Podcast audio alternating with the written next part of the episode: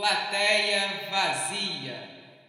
Sejam bem-vindos ao episódio dessa semana de Plateia Vazia. Eu sou Luciana Kesen. Eu gosto das pessoas que entrevisto, não tem como negar, aparece descarado nas conversas e conversar com quem a gente gosta sobre uma variedade de assuntos é sempre uma delícia. Por que não? Por que não conhecer uma pessoa para conversar sobre arte, para entender um pouco melhor sobre sua formação, sobre sua arte, seu trabalho? Eu convido pessoas aleatoriamente. Algumas pessoas eu já conheci há anos. Algumas eu nem conheci o trabalho antes de conversar com elas aqui. Sempre me surpreendo nas conversas, não importa com quem seja. Domingo, além de Dia das Mães, foi dia de levar o meu filho ao hospital pela primeira vez. Os traumas vão chegando um a um. Nossa, eu fico desestruturada. Mal tenho estrutura comigo mesmo. Ainda bem que meu marido me entende. Tá tudo bem. Estamos seguindo com medicamento em casa. Coisas comuns de bebê. Eu não sei se eu quero me acostumar necessariamente. Se vocês estão ouvindo um barulhinho de uma criança por fundo, não se assuste. É realmente o meu filho do meu lado. Eu não quero ficar afastada dele. Ele tá dodói. Essa semana eu conversei com Nívia Faso. Se não me falha a memória, ela foi a primeira figurinista com quem eu bati papo aqui no Plateia Vazia. Uma fofa. Aliás, fiquei sabendo que está rolando uma nova tendência ao horror como gênero de entretenimento. E percebi que no último ano, até eu que não sou muito chegada, acabei assistindo filme de horror. Incrível isso! Escute agora minha conversa com a Nívia Faso.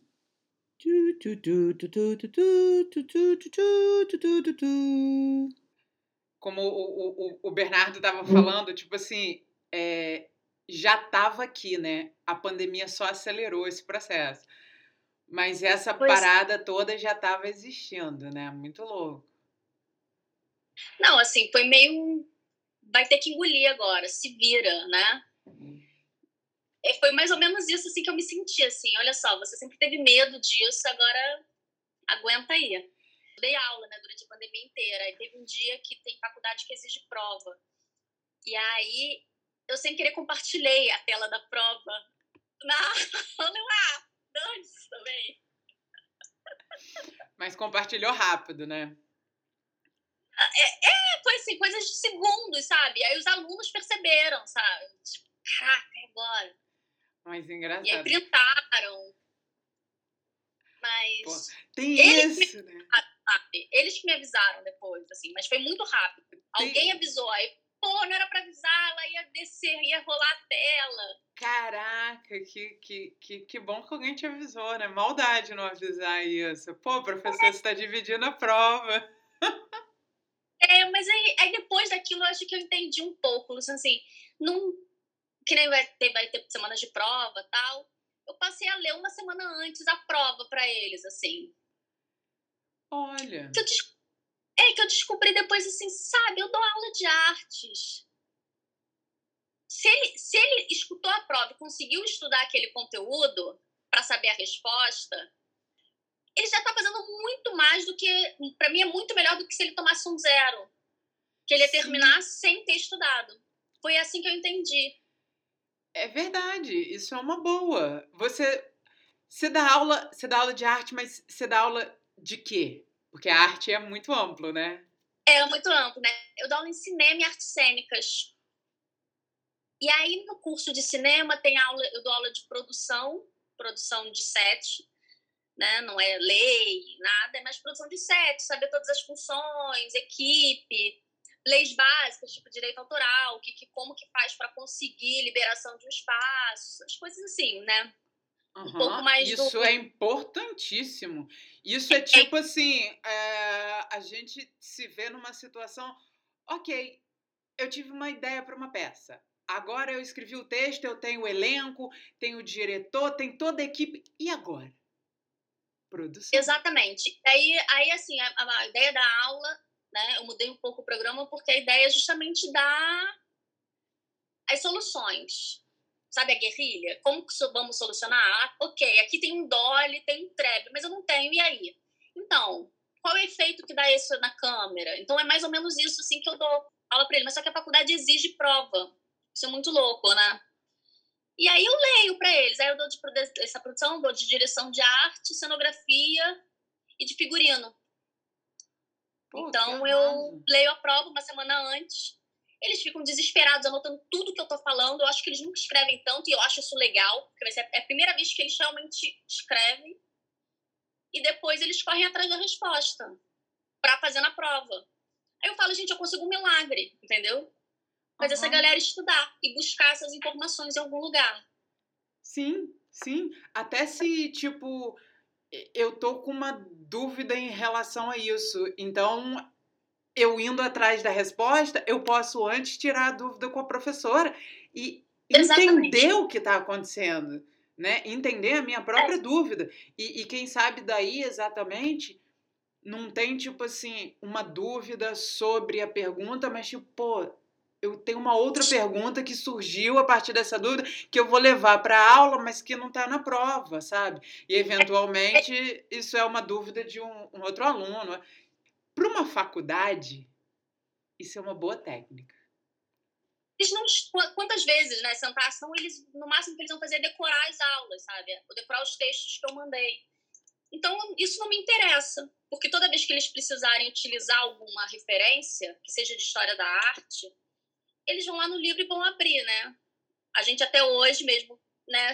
Você quando vai escrever, você vai pesquisar também. Você não tem tudo na sua cabeça, é pesquisa. Óbvio, e vou escrever com, com, com, com, com sete, oito livros à minha volta.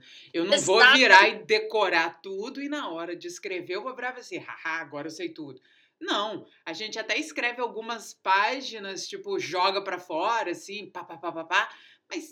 Depois organiza. Se a gente quer pesquisa, a gente... Mas isso eu acho uma coisa muito importante, Nívia. Eu acho que as pessoas não ensinam a pesquisar. Eu acho que a minha função como professora é ensinar caminhos e não dar respostas. Tem respostas que você vai dar, óbvio, né? É, é assim, é assado e tal, mas, tipo assim, é muito mais vamos aprender a, a, a, a, pensar, né? Eu falo para eles que é a coisa mais difícil que tem. É você pensar e ser crítico. E você só faz isso estudando. E, então, eu acho que o mais importante é, é, construir essa visão crítica da pesquisa e do desenvolvimento de um projeto, do que necessariamente decorar. Que não ninguém decora. Eu falo para eles, olha só, eu continuo estudando. Quando eu tenho que dar um conteúdo, que eu dou aula também de crítica da arte, de crítica da arte, né? E aí, quando eu vou dar aula de crítica da arte, eu falei, gente, eu tenho que estudar para trazer o conteúdo também. Porque senão eu vou dar a minha visão e a minha opinião. E não me interessa a minha opinião, como não me interessa a opinião de vocês. Me interessa a crítica.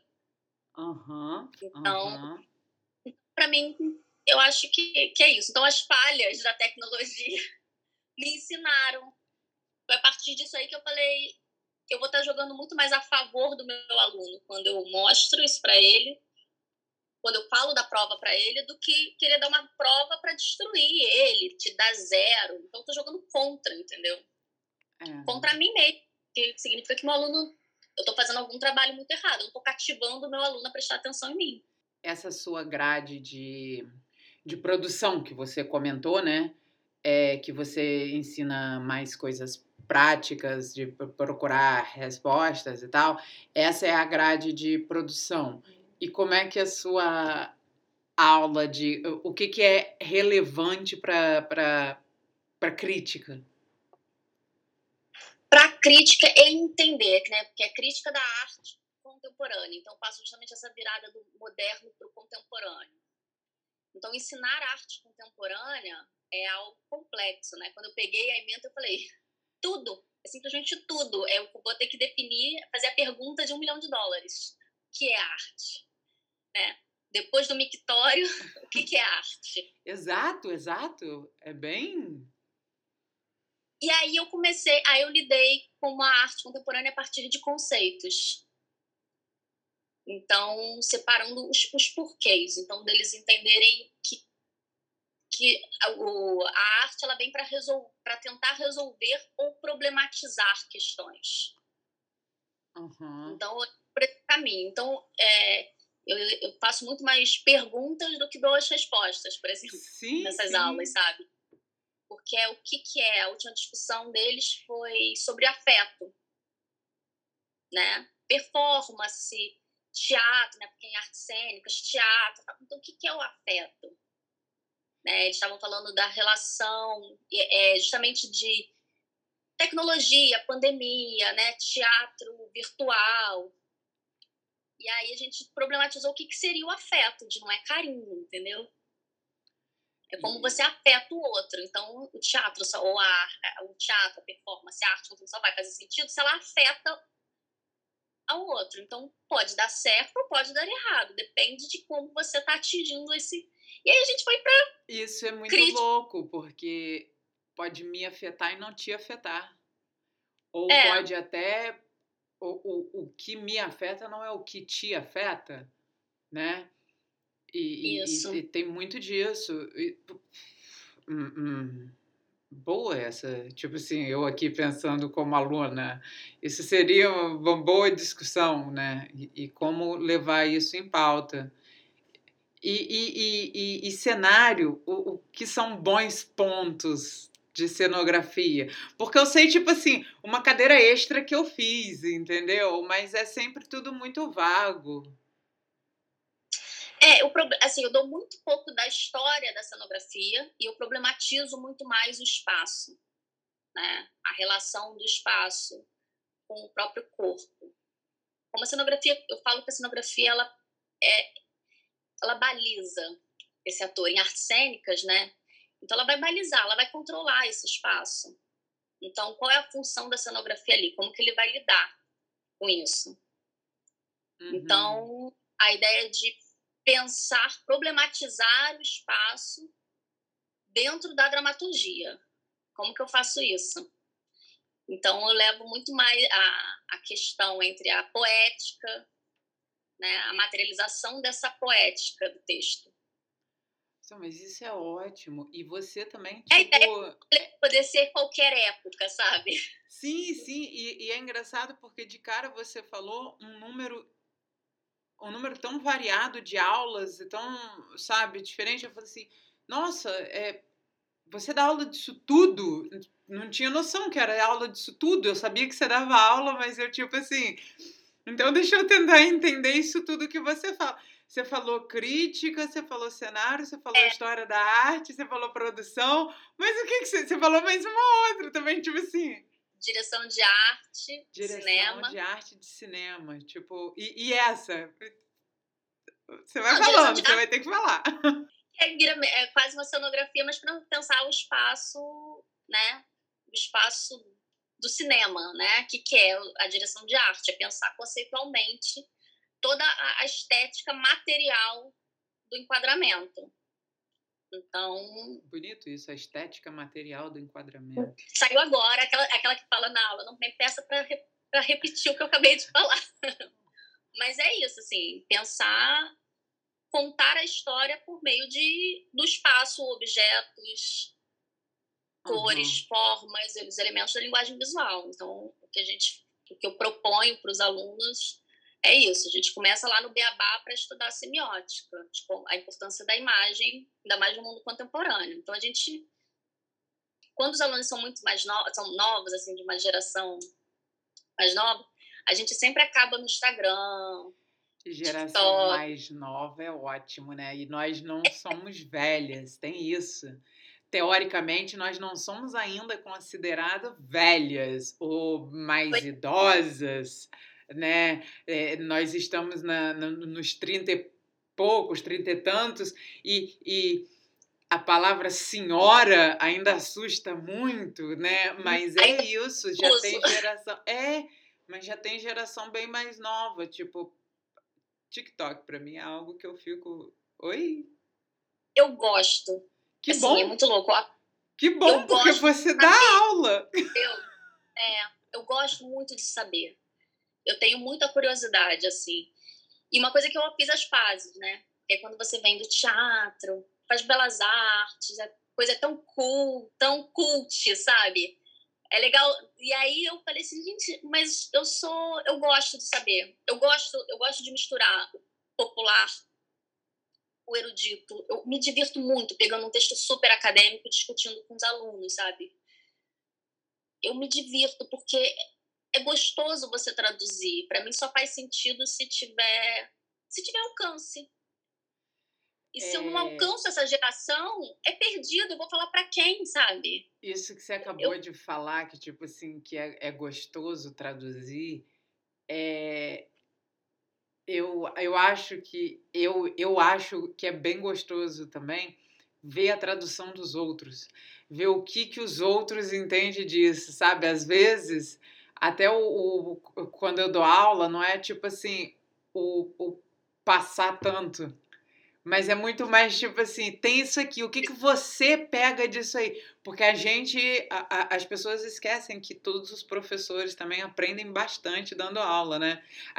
Os professores que querem aprender e que querem continuar em movimento, tal, que tem muito professor que, puf, é isso aí, pronto, acabou. Mas tem muito disso, né, de receber de volta. O que que você entende disso?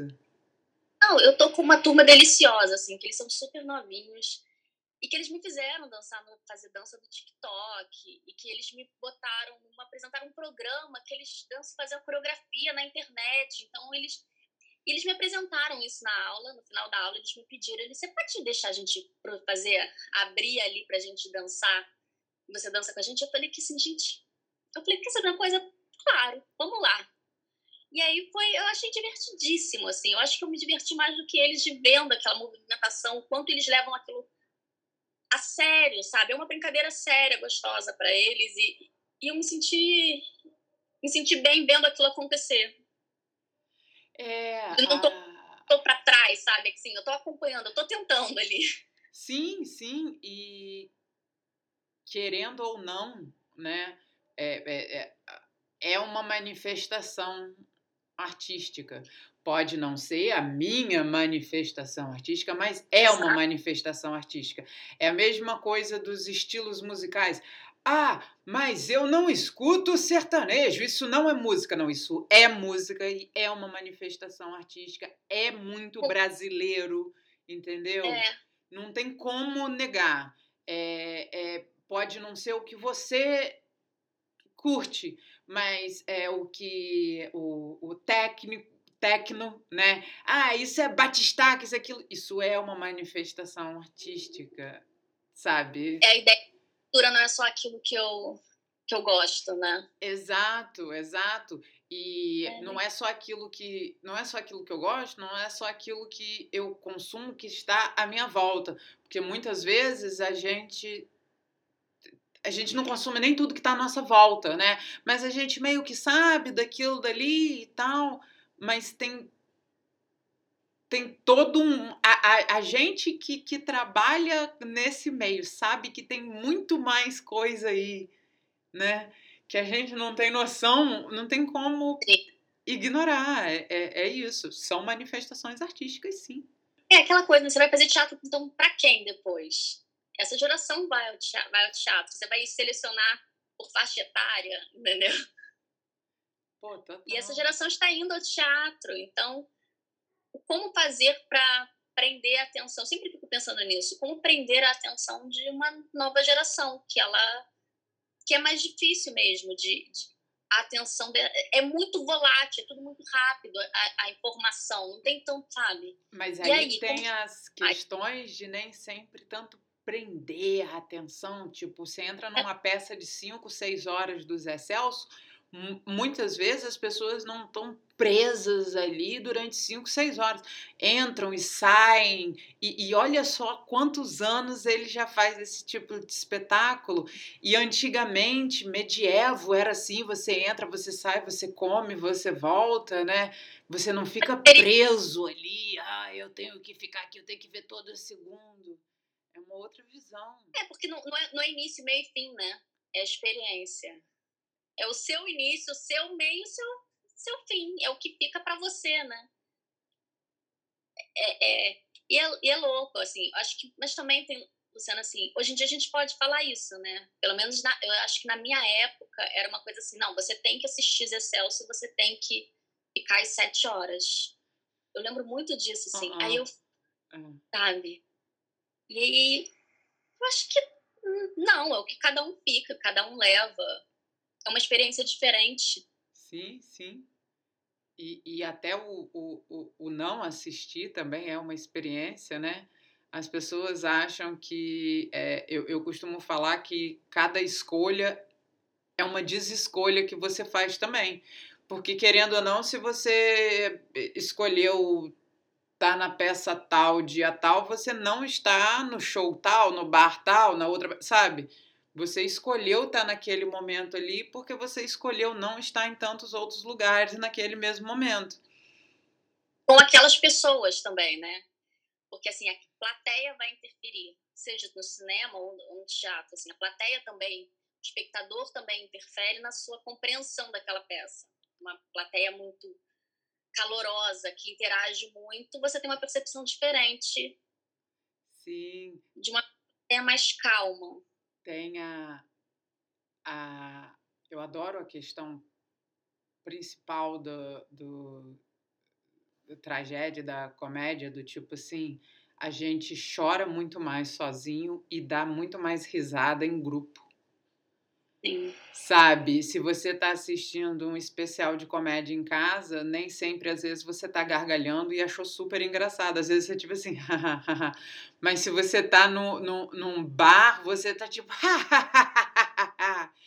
e você deixa o choro muito mais pro, pro privado é muito mais difícil quanto mais gente tem do seu lado no cinema, na peça de teatro, nem sempre você está se debulhando como você está em casa.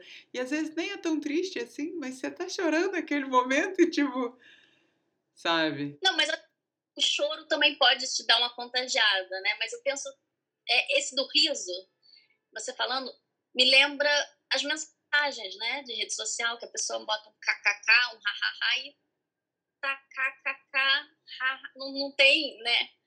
É um, ah, foi engraçado.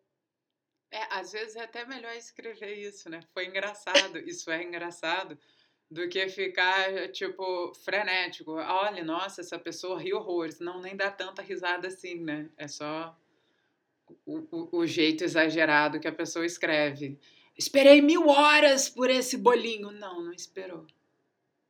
Né? Não, é.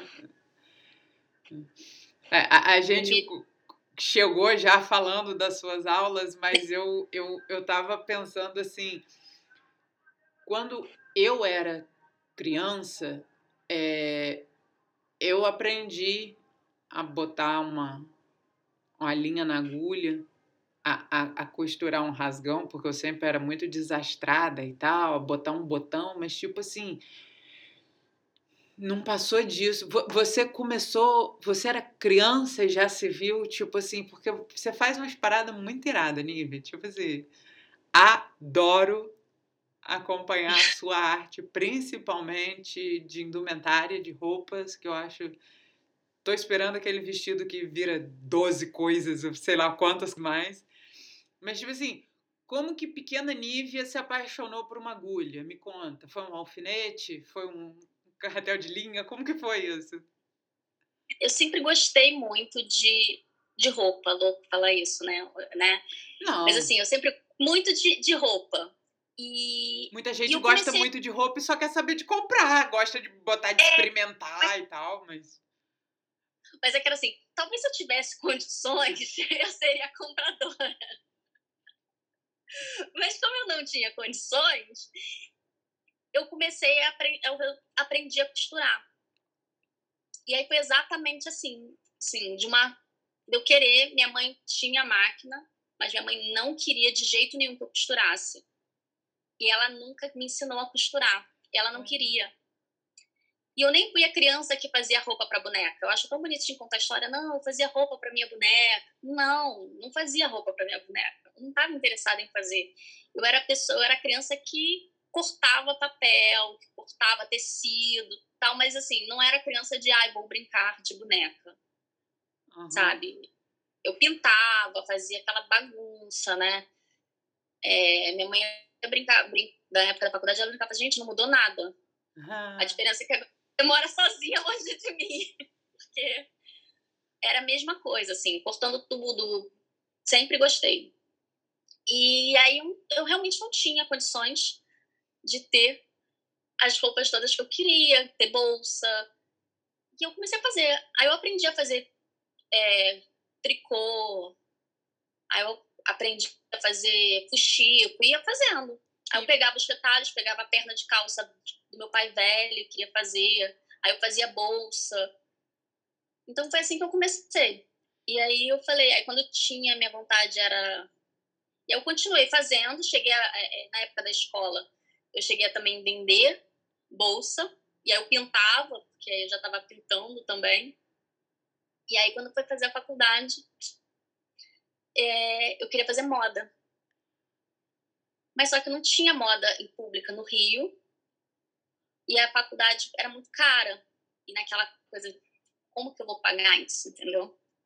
Não tinha, né? não tinha fiéis, essas coisas. Aí eu falei assim, como que eu vou pagar isso? E aí eu vi que tinha indumentária na FRJ. Foi assim. Então, a minha ideia foi sempre vestir. Por isso que eu também até falo, eu falei assim, gente, é utilizar, é vestir o corpo. Eu gosto de roupa num corpo, sabe? É que ela bom. sirva. Ela precisa servir a uma ocasião, a uma pessoa. Eu ia fazendo em casa mesmo. E, e aí no final tinha assim, é, eu não sou do Rio, então eu sou do interior do Rio, né? Uhum. É, e aí nisso tinha um curso gratuito. Eu sempre fui aquela, eu sempre fui a louca dos cursos. Da onde você é? Sou de Piraí. Piraí, interior do estado.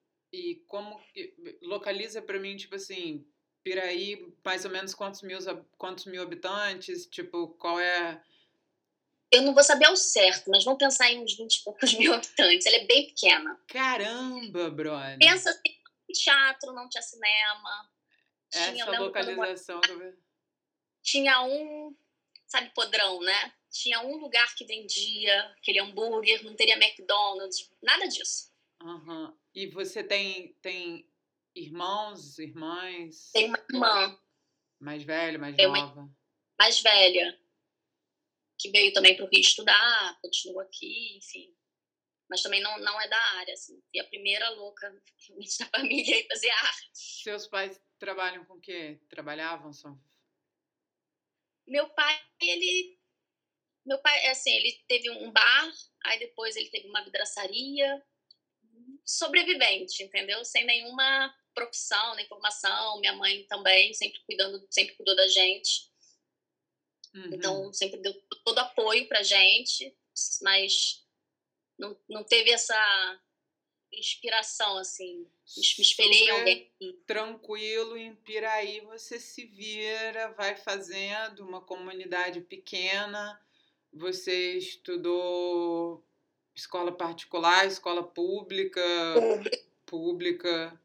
Não tinha nada de arte nas escolas, imagino. Tinha o quê? Um curso normal de arte mesmo. Que tinha. Era até bom, assim, porque eles. É, tinha uma coisa de. Você escolhia, você podia fazer artes plásticas, culinária, dança. E aí eu fiz culinária, fiz dança, sabe? Você podia escolher essas áreas quando você entrava, estava na, na escola. Você escolhia durante um ano fazer, ah, vai fazer dança, vai fazer culinária, vai fazer artes plásticas. E é interessante, né? Porque eu não fiz teatro. Fazer teatro em nenhum momento nunca passou nem pela minha cabeça. Por isso que eu falo que eu não subo no palco. Mas aí quando você foi para o FRJ, você já sabia da indumentária, você já foi direto para esse foco. É isso que eu quero fazer, mexer com. Eu quero vestir esses atores, eu quero botar isso em cena. Você não queria. O seu jeito de entrar em cena era a sua marca em cena, não era o seu corpo em cena. Era. Né? Seria bonito eu falar isso, Luciana, mas foi mais para mexer com roupa, porque eu lembro nitidamente de eu é, é, pagando o vestibular e recebe aquele caderninho, né, de cursos. E aí eu li todos os cursos. E aí nisso que eu li todos os cursos, eu falei, opa, é isso aqui. No entanto, que não nunca foi nem cenografia. Uhum. Eu não fiz, tentei fazer é, cenografia na Unirio. Eu nem tentei fazer que nem era, nem passou pela minha cabeça. Na Unirio eu fiz informática. Que arraso! seja, ou era. Não, não, não quero. Tipo assim, não, pra mim não, não era na minha cabeça não mexer com roupa, entendeu? Uhum. Isso é muito. Mas assim, foi isso. E aí eu fiz três vestibulares só. Foi a opção que meu pai falou: você tem a opção de fazer, tentar três vestibulares, três cursos diferentes, quer dizer, faculdades diferentes. E aí eu fiz para rural, eu fiz arquitetura. Fez arquitetura, informática e indumentária. Exatamente.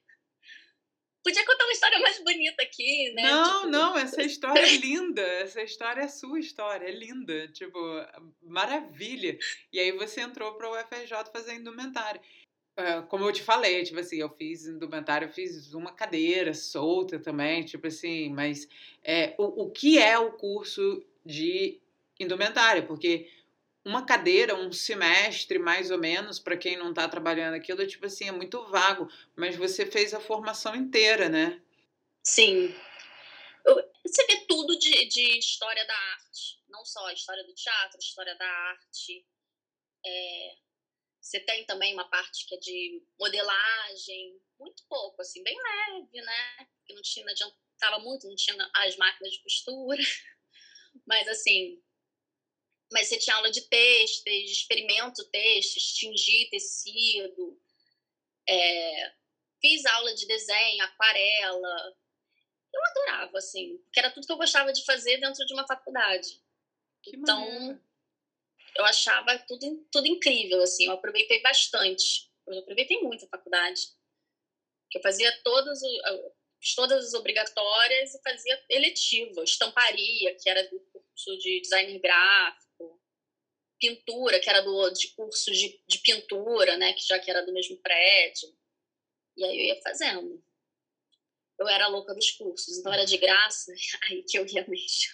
Não, isso é ótimo. Você, você, você ali estava. Uh, você achou uma maneira de, de poder, tipo assim, nossa, eu agora todos essas, esses pequenos detalhes eu posso expandir e fazer uma aula para isso. E aí depois você pega tudo, junta e vai fazer a, as suas roupas. E você, num processo, você peça, cinema, você faz tudo, veste tudo, faz é, específico. Como é que funciona o, o, o mercado do trabalho? Você tá tipo assim, você tem que entender que eu não sei nada. Eu entrei sabe, aquela coisa tipo assim, eu entendo um pouquinho da minha área e olhe lá, entendeu? Eu super curiosa, você vai falando para mim, tipo assim, leiga. Na, é, na, cada processo, eu sempre falo isso, é que nem produção, né? Produção de teatro, cada tem regras. Cada uma é uma, né? Você sabe mais ou menos onde você quer chegar, o que tem que estar tá pronto. Mas, assim, é, ainda mais teatro, cinema, dança, então, assim, cada uma vai ter um, um caminho, né? o que eu busco é sempre entender o conceito. E aí aquela parte, né, que eu levo também um pouco para minha nerdice, né, que eu sempre gostei de estudar, enfim. Então assim, qual é o conceito? O que que eu como que eu consigo traduzir isso num num conceito? E foi assim que surgiu o vestido que se transformava, né? Qual era o conceito? E aí eu começo a pensar nisso e eu começo a pesquisar. Eu pesquiso muito, assim, é uma coisa que eu gosto de fazer eu sou muito curiosa. Então eu passo, estava agora há pouco, estava pesquisando sobre essa nova tendência do horror. Sabe? Qual é a... Sim, tá vendo? É, por... é de pensar é, o que está acontecendo no mundo. Uhum. Eu sou muito, eu gosto estar presente no mundo, sabe? Nas notícias, nos acontecimentos. E, e é uma coisa que dar aula me dá isso. Uhum. Eu tenho meio pavor de uma mesma, da minha aula ser sempre igual. Porque eu acho que o mundo muda muito. E eu estou orientando alguns trabalhos de TCC em cinema. E eu percebi que tem uma tendência de. Os alunos estão muito aficionados pelo horror. O horror sabe? como gênero ou horror. horror do. Horror, gênero. Gênero horror. Então, comecei a investigar sozinha, assim, eles estão fazendo a pesquisa deles, eu comecei a investigar, justamente entrei numa de investigar o que, que é esse horror, da onde vem. E aí pegar toda essa genealogia. E aí eu vou lá atrás, aí eu já estou lá em Aristóteles, pesquisando teatro grego novamente, para descobrir o que, que é como uma projeção do que esses alunos querem fazer no trabalho de TCC. Ou seja, eles vão fazer ano que vem, mas eles estão... E aí...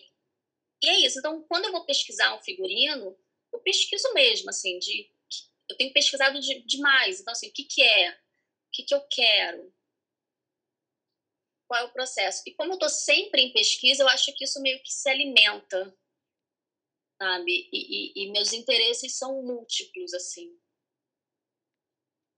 Eu não me limito ah, só o que vai, ah, o cinema. E às vezes eu nem me interesso, assim, para assumir mesmo. Ah, você dá aula de cinema, você deveria ter assistido o Oscar todos os filmes do Oscar. Não, não, não me interessa. Não é e aí eu falo, eu falo isso com os alunos. O Oscar é lobby. É, não é exatamente sabe? isso. Não tem uma coisa a ver com a outra. Mais o popular. Me interessa mais o popular, né? Do que o erudito. Então, quando eu vou fazer essa pesquisa, eu quero entender o que, que é. E aí, quando eu recebo um texto sobre o que, que é a peça, quem está fazendo, quem são os atores, quem é a direção, para encontrar caminho, sabe? Sim, sim. Você falou do, do, do entender o, o, o, conceito. Como que surgiu o, o conceito do, do vestido que muda? Que são, são, são quantos? Que vira quantos? Sete. Sete. São sete. Como, como que surgiu isso? Qual o conceito surgiu que, assim, a gente tinha um número limitado de bailarinas que iam, se, iam transitar.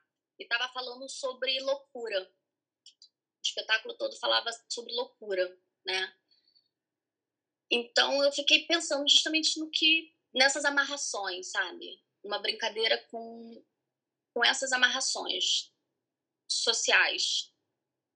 Uhum. De transformar. E aí, dessas, para mim, valia a pena essas transformações, porque, na verdade, o que, que seria essa loucura, né? Então, surgiu e... para um, para cena, né? Para cena. Foi para é, quando eu vi você, a, aquele seu vestido, eu me lembrei do. Eu não sei se você assistiu o Os Homens São de Marte, é para lá que eu vou. A peça. Uhum. Na peça, a Mônica Martelli tinha um figurino maneiríssimo que ela virava, né? Soltava daqui, prendia dali e tal.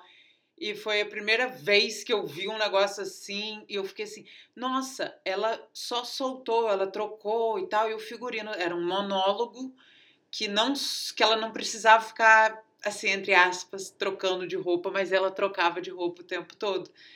E aí eu lembrei daquilo e fiquei pensando quando eu vi você eh, desenvolveu aquele vestido assim, você prefere fazer roupa porque você falou que gosta de vestir, né, de fazer para ser útil, para cena, pro dia a dia, porque eu não sabia que aquele tinha sido para cena e depois eu vi você tipo assim, vou levar para viagem, eu tipo genial. Tipo assim, Eu tenho feito bastante pro dia a dia, assim. Eu tenho gostado de fazer. Uhum. É, se você faz muito para você, é claro que aí você, tipo assim, tem o seu biotipo, você faz para você. Mas aí pensar para outras pessoas é um, como, a, como pensar para cena, você pensa para vários biotipos, né? E cada peça tem biotipos diferentes. Então isso é muito louco também, né? Muito maneiro isso. É, eu, assim, eu tenho pensado muito no, inclusive, trazer esse vestido, né? Eu tenho, eu estou trabalhando na, na estrutura dele, porque ele serve muito para cena, mas ele não é tão.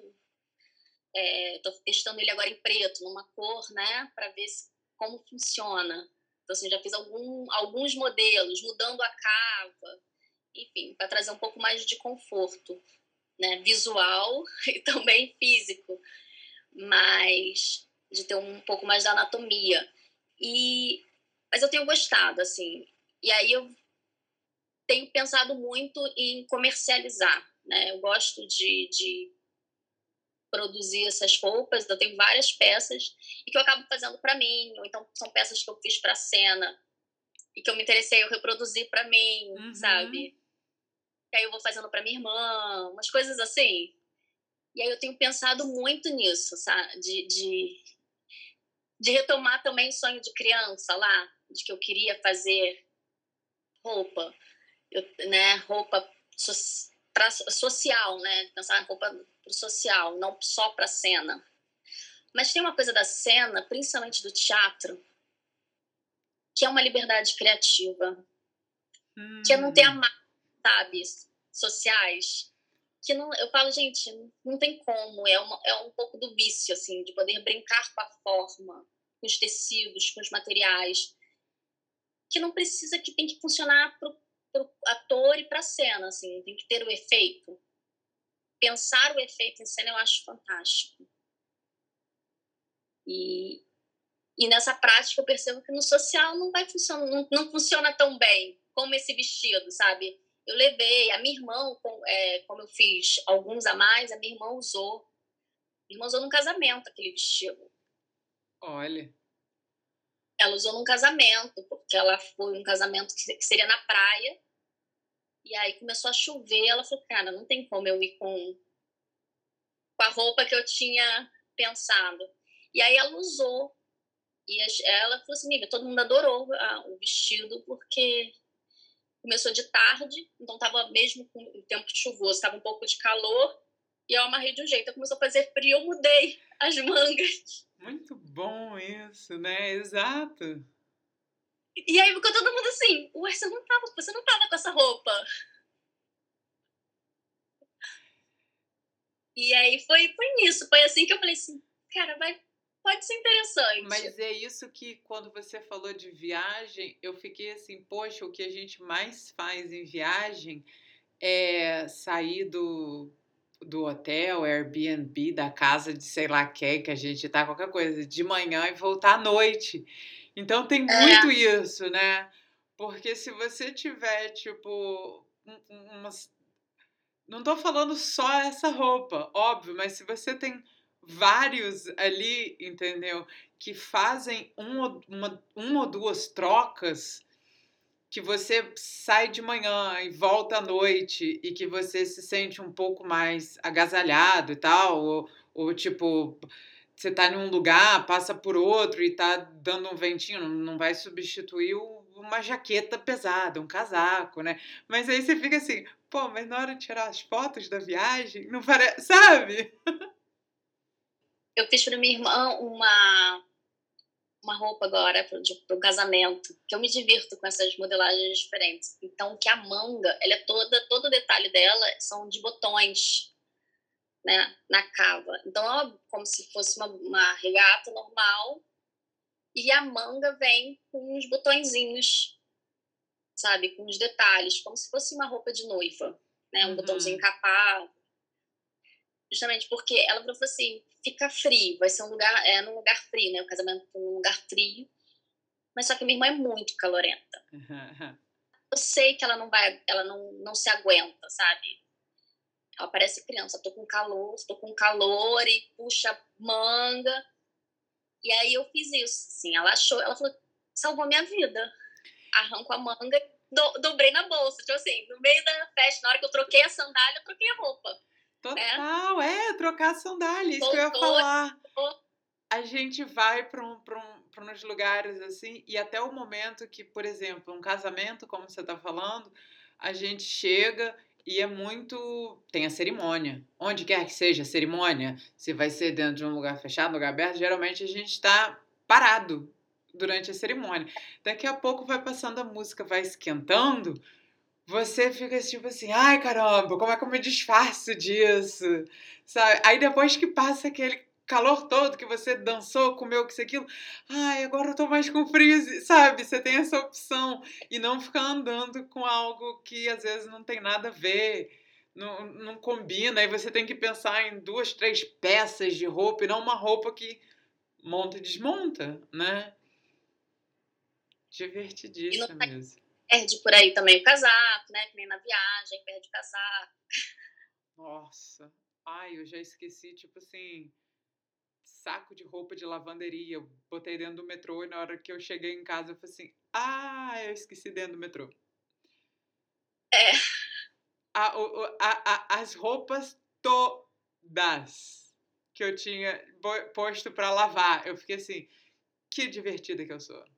Né? Eu ainda perdi as roupas limpas. Eu não perdi indo, eu perdi voltando. Eu falei assim, burra burra, mas pelo menos tem alguém muito bem vestido, limpo por aí. Né? Cheira. Nossa. Credo. Mas é. Pô, é, é, é louco isso de, de. Pra mim é louco, né? Pra você, super corriqueiro, normal. Eu também não acho normal, não, porque eu acho divertido. Eu assumo que eu me divirto.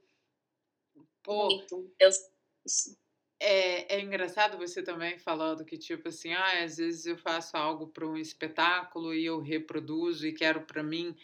É, eu já, já fiz isso, tipo assim, já vi uma peça e falei assim, gente, eu quero este casaco.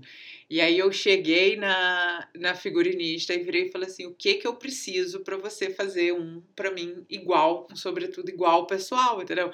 Ah, Luciana, peraí, vou te medir esse tecido, você compra, tipo assim, e, e eu, e, e eu tenho, tipo assim, um sobretudo maravilhoso que cabe nos meus braços, que vai até embaixo, né? Porque tem muito disso. E, e me encantou, eu lembro, porque era um, era um figurino, né? Então, tipo assim, muitos bolsos para todos os lados, com zíper. Ah, não, bota zíper, isso aqui é mais aberto para você colocar algo maior e tal. Então é muito bom, você pode sair só com casaco, sem bolsa. É. Para não esquecer a bolsa em lugar nenhum. E aí tem o bolso para a carteira, tem o bolso para o cigarro, tem o bolso para o programa da peça, tem o bolso para o livro, tem o bolso para a mão, sabe? Tipo assim, é, é, é, é disso, é de ver um figurino e você achar assim, pô, mas isso funciona no dia a dia, não é só um, um, um, um entre aspas, assim, um figurino para uma peça. Tem alguém usando, eu posso usar é, também, né? Que tenha mais, tenha mais bolso, né? Mais, mais bolsas as roupas todas, porque roupa de mulher raro. É, roupa de mulher é desesperador. Meu marido até hoje olha para mim e diz assim: "Não, bota isso no seu bolso". Ah, isso não é um bolso. Não, é calça de mulher. Não vem com bolso. É, é, é escroto isso, mas tipo assim, mulher não pode nada no bolso, não? Não. Eu brinco falando que assim, os celulares foram ficando cada vez maiores e os bolsos cada vez menores. Quando tem bolso, né?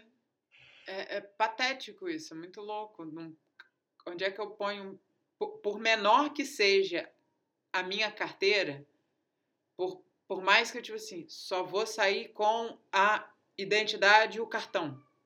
Eu preciso de um lugar para pôr a identidade no cartão, não vou sair com ele na mão. Né? É. Eu preciso de um lugar para pôr a chave, sabe? Patético, né? Pensar é. que a gente tem um monte de calça com, com bolso enfeite. Blusa também, tipo, tem tanto espaço nas roupas que eram para ser mais úteis, né? Eu gosto de pensar esse, essa praticidade do vestir.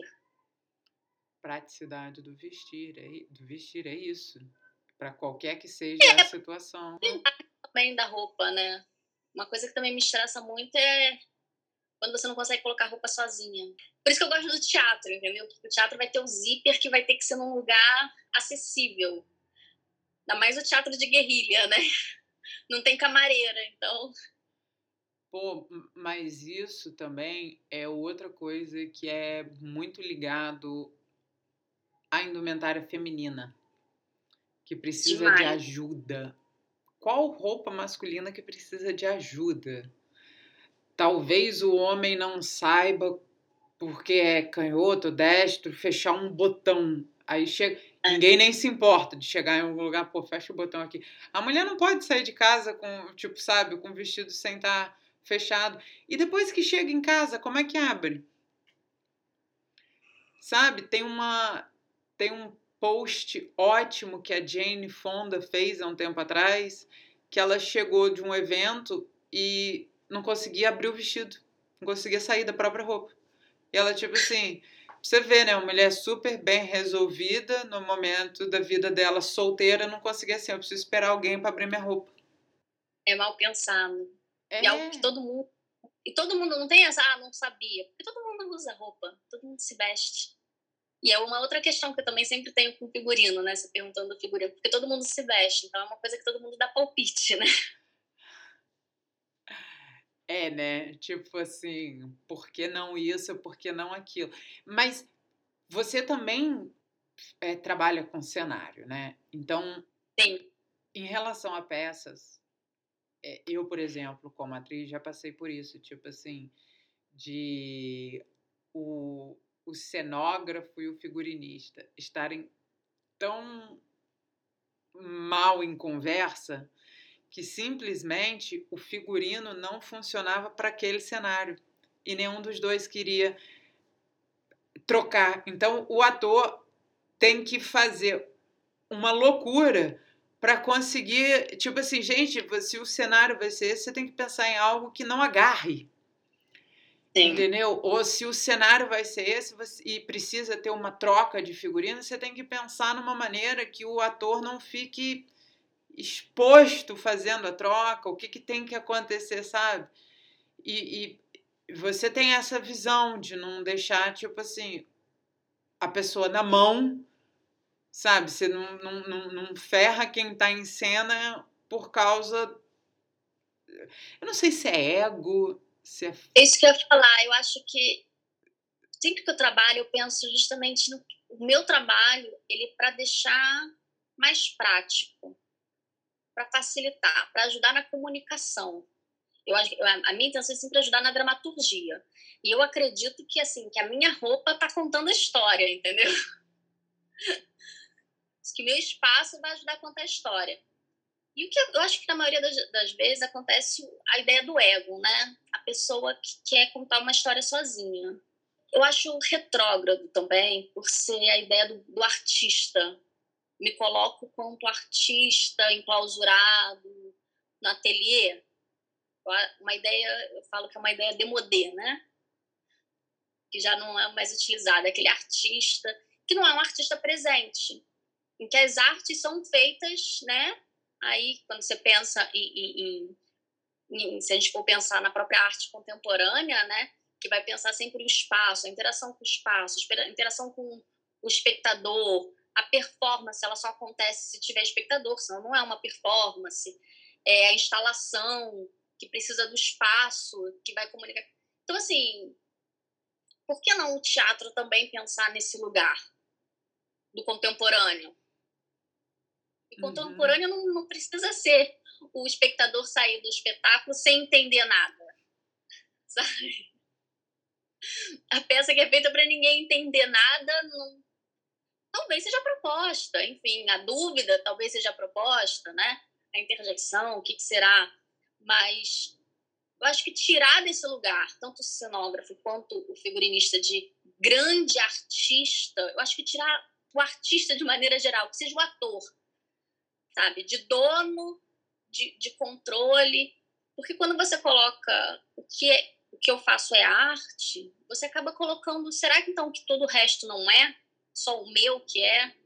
E aí você já tem a pergunta de um milhão de dólares, o que, que é a arte, afinal? Sabe? Então, eu, eu, eu sempre penso nisso. Se não serve para um... Se eu escolher trabalhar com artes cênicas, com teatro, com cinema, que é algo que não tem como fazer sozinho, né? Não tem como, o teatro não tem como fazer sozinho. Por que, que eu vou querer continuar criando sozinho? Não faz sentido para mim. Você pode ser um artista plástico, vai fazer uma exposição, uma instalação, você instala o seu cenário, né? E tá bom, as pessoas frequentam, olham, observam, tiram uma foto e. Mas não serve uma dramaturgia, uma cena, uma interação. Isso é, é, é muito bom, porque é uma palavra que está recorrente, né, que você está repetindo, tipo assim, é a praticidade, é a função, né? E aí você fala exatamente isso, não é o artista sozinho. Não adianta. É, É, até porque a arte contemporânea, eu acho que ela deixou de ser contemplativa. Deixou de ser contemplativa. Então não faz muito sentido essa não interação, esse não diálogo. Eu brinco falando que figurino ele é efeito, ele tem que funcionar ali. Uhum. E efeito é justamente funcionar visualmente, até porque o, o melhor amigo do figurinista ele tem que ser o ator. Porque o figurino, assim, eu já vi, eu até brinquei uma vez no ensaio falando. Eu falei assim, gente, não adianta eu fazer figurinos lindos, porque eu levei o figurino para prova. Os atores falaram, nossa, que lindo. E aí, aí botaram o figurino para fazer a primeira passada. E aí, no final, o diretor falou assim: quer falar alguma coisa? Eu falei, eu quero. Eu falei, gente, olha só, não adianta entregar figurinos lindos se vocês não têm energia. Sabe? Qualquer vestido de noiva vai virar roupa de ensaio de balé. Não adianta. Vira qualquer coisa. Porque se não tem um corpo, se não tem presença, é, você tá não tem roupa. atrapalhando a pessoa a andar, se mexer, você tá prendendo no cenário, você tá, tipo, sabe? Não funciona. É, não tá, não, não, não tá trazendo, eu acho, que o vício do ator, porque é isso, eu acho que assim, é um trabalho de parceria. Tem ator que no ensaio quer, quer dar 20%. E aí que eu falo, eu falei assim, cara, se você no ensaio você dá 20%, você não vai conseguir, você tá ensaiando a dar 20%. Se, seus 20, se, se esses 20% no conjunto é os seus 100%, ok, mas acho que você está se limitando, né? Mas se você não traz isso, você não preenche uma roupa. A roupa é para o corpo. Sabe? Fazer roupa para cabide é legal, ok, fica lá. Eu acho que é a grande diferença, né, de, de moda e de figurino, assim, roupa para o social e roupa para é, para o figurino. Quando você faz roupa para o social, as pessoas que se adequem aquelas roupas. Então, os corpos precisam se adequar àquelas roupas. Que é o que tem acontecido. Mas quando você vai fazer o, o, figurino, você precisa de uma relação simbiótica. Né? Você precisa trazer esse corpo. E é através do figurino. Então, eu falo assim, gente, traz vida, por favor. Assim, eu trouxe pedaços de pano. Dá para botar corpo? Isso é ótimo, isso é ótimo, porque geralmente a ideia é exatamente em cena é que aquela é a roupa daquela pessoa, né? Pra mim, eu encaro como se fosse a pele, sabe? Uhum. É a pele daquele personagem. Então, precisa. Aí eu falo, cara, precisa correr sangue nessa pele. Quem vai botar o sangue é o ator. Então, tentar. Então, assim, eu sempre falo isso. Eu falo isso também, assim, nas aulas, sabe? Com os alunos, de. Tá, eu falo que se você gosta de roupa, e aí é um erro até meu, assim, quando eu entrei, pro... porque eu gostava de roupa, mas eu descobri que figurino não é sobre roupa. É sobre pessoas. Olha. Sobre corpos.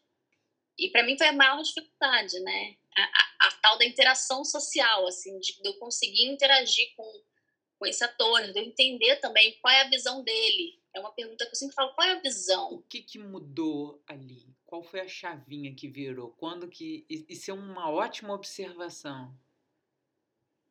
Foi quando, quando eu comecei a fazer. Quando eu comecei a fazer. Deu, acho que na uma das primeiras espetáculos que eu comecei, sabe, peças ainda na faculdade, eu via que eu tinha uma ideia incrível. Eu fazia roupa, e não funcionava em cena, não funcionava naquele corpo. E eu falava, gente, mas o conceito está tão redondinho. Olha como a roupa tá linda no cabide. Ah. E aí eu descobri que não é sobre roupa, não é sobre tecido. É sobre, sobre pessoa, sobre um corpo. Assim, de, de pensar no figurino sobre esse corpo. Muito bom isso, gostei, muito bom. Ah. E como surgiu o vestido multiformes e, e, outros, assim, de pensar como é que eu posso trazer e modificar esse corpo. Ótimo, ótimo. E você agora está tá trabalhando tá trabalhando no quê? O que que tá vindo aí de interessante? Está, vou reestrear uma peça que ela começou antes da pandemia, aí perdeu pauta. Opa!